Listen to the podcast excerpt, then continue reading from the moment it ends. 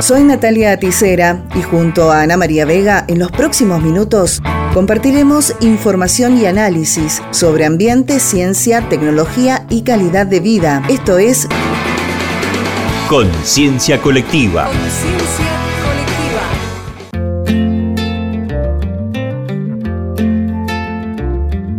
Bienvenidos.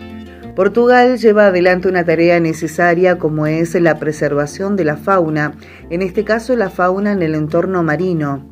El archipiélago de las Berlengas, frente a la costa de Portugal, es una reserva natural para la cría de pardelas, cormoranes, gaviotas y otras especies marinas.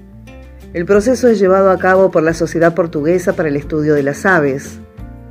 Las aves marinas son un grupo de pájaros de los más amenazados por las actividades humanas y otros peligros, afirmó Ana Almeida, que junto a Elizabeth Silva son responsables de la conservación marina en ese organismo. Escuchamos un informe de la agencia Euronews con numerosas voces con detalles del impacto de los residuos, la pesca y la incidencia de estos en las diferentes especies. El archipiélago de las Berlengas, frente a la costa de Portugal, es una reserva natural, una hermosa zona de cría de pardelas, cormoranes, gaviotas y otras especies marinas. Las aves marinas son increíbles. Exploran tres entornos diferentes, el cielo, la tierra y el mar y se adaptan de manera fantástica y asombrosa a la vida en el agua. Son realmente resistentes y son excelentes centinelas de la salud de nuestros océanos. Así que si se enfrentan a una situación de declive nos está mostrando que el mar ya no está sano y que tenemos que hacer algo. Ana Almeida y Elizabeth Silva son responsables de conservación marina en la Sociedad Portuguesa para el Estudio de las Aves.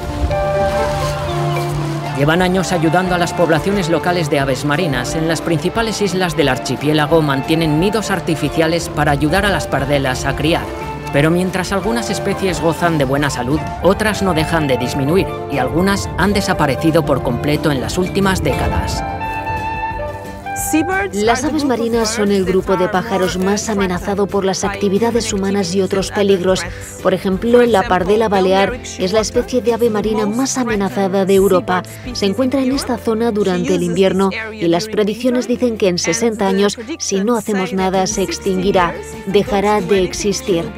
Así que contamos con varias especies que se enfrentan a diferentes amenazas y que están sufriendo graves disminuciones de ejemplares en sus poblaciones. Pero ¿por qué este declive podría estar relacionado con la pesca en estas ricas aguas? La mitad de las poblaciones de aves marinas de Europa están disminuyendo o se consideran amenazadas. Muchos ejemplares mueren accidentalmente a causa de los anzuelos y las redes de los barcos de pesca, lo que supone más de 200.000 aves marinas al año, un ave cada tres minutos solamente en aguas europeas.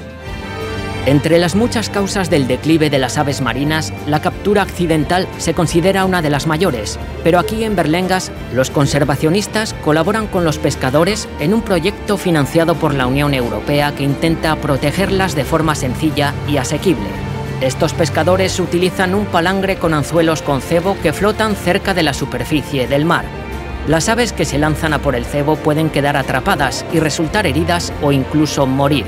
Para los pescadores estos accidentes no solamente son molestos, además dañan sus artes de pesca y disminuyen las capturas. No nos gusta eso porque además de capturar al animal nos estropea el trabajo. Si uno de estos ejemplares queda atrapado, ya no se pesca en toda la zona. Normalmente no apanhamos o peixe que queremos. Los investigadores han probado muchos métodos para mantener a las aves marinas alejadas de los pescadores, pero lo que parece funcionar mejor es un sencillo artilugio llamado Scary Bird. Vuela como una cometa, se parece a un depredador y puede colocarse en el mar cerca de las líneas de pesca, ahuyentando a las aves de la zona peligrosa.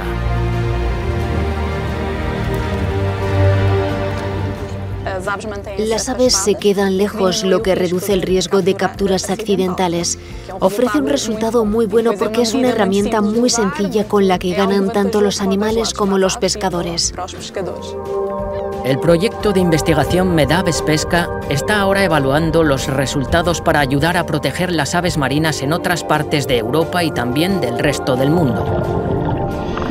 Pero ¿qué pasa con la vida submarina? Las redes de pesca extraviadas siguen atrapando a animales marinos durante mucho tiempo. Retirarlas puede resultar caro y arriesgado para los buceadores, Además, con el tiempo las redes de pesca se deshacen en pequeños fragmentos que llegan a la cadena alimentaria y finalmente a nuestras comidas.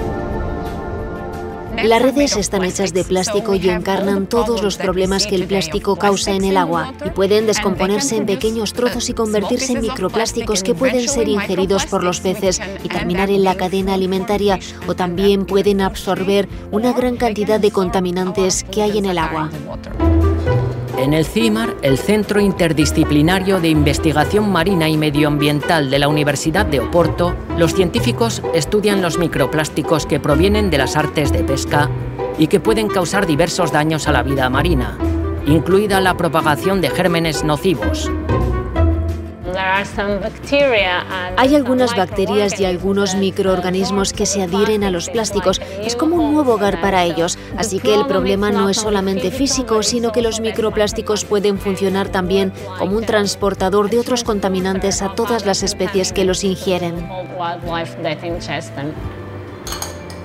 Es mejor encontrar y recuperar una red perdida antes de que se rompa en pedazos. Los investigadores del CIMAR se asociaron con ingenieros de robótica del Instituto Tech en otro proyecto europeo, NECTAG. Están diseñando un robot llamado Iris que puede guiarse bajo el agua utilizando la acústica y la inteligencia artificial. Este robot se desarrolló para ayudar a los pescadores a encontrar artes de pesca perdidas, redes de pesca extraviadas. Para ello, las redes de pesca están equipadas con un pequeño transductor, una pequeña pieza del sistema acústico. Se parece a este pequeño cilindro que vemos aquí. Cuando el robot está en el agua, empieza a emitir una señal, empieza a preguntar, ¿hay alguien ahí fuera?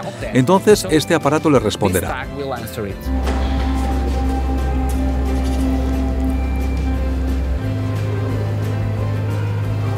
Así el robot puede encontrar su propio camino hacia la red.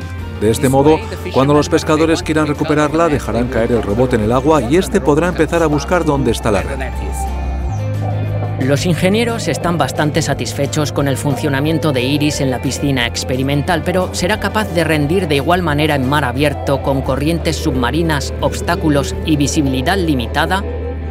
Para averiguarlo realizamos una travesía con los pescadores locales aseguran que odian perder sus redes, que pueden ser extremadamente costosas de reemplazar. Si perdemos una red, tratamos de engancharla y recuperarla. Si no la encontramos enseguida, no podemos hacer nada más. Los investigadores dejan caer la red con una marca acústica en el mar y luego ponen en marcha el iris para tratar de encontrar la red y traerla de vuelta. Dicen que estos aparatos acústicos son baratos y pueden colocarse en todas las redes de pesca sin que afecte a su coste. El robot está pensado para que sea fácil de usar y asequible como para ser compartido entre unos pocos barcos pesqueros. Lo normal es que un robot como este sea propiedad del puerto o de la asociación de pescadores. Si se necesita para recoger algún arte de pesca bajo el agua o para inspeccionar algo y ver lo que ocurre en un determinado lugar, pueden utilizar ese recurso compartido, que es el robot. A medida que el prototipo se acerca al final de su puesta a punto, los investigadores pretenden encontrar un socio para comercializar el robot en un futuro próximo, con la esperanza de dar a la industria pesquera otra herramienta para reducir su impacto medioambiental y ayudar a proteger mejor la vida marina de daños fortuitos. Será hasta el próximo programa. Esto fue Conciencia Colectiva.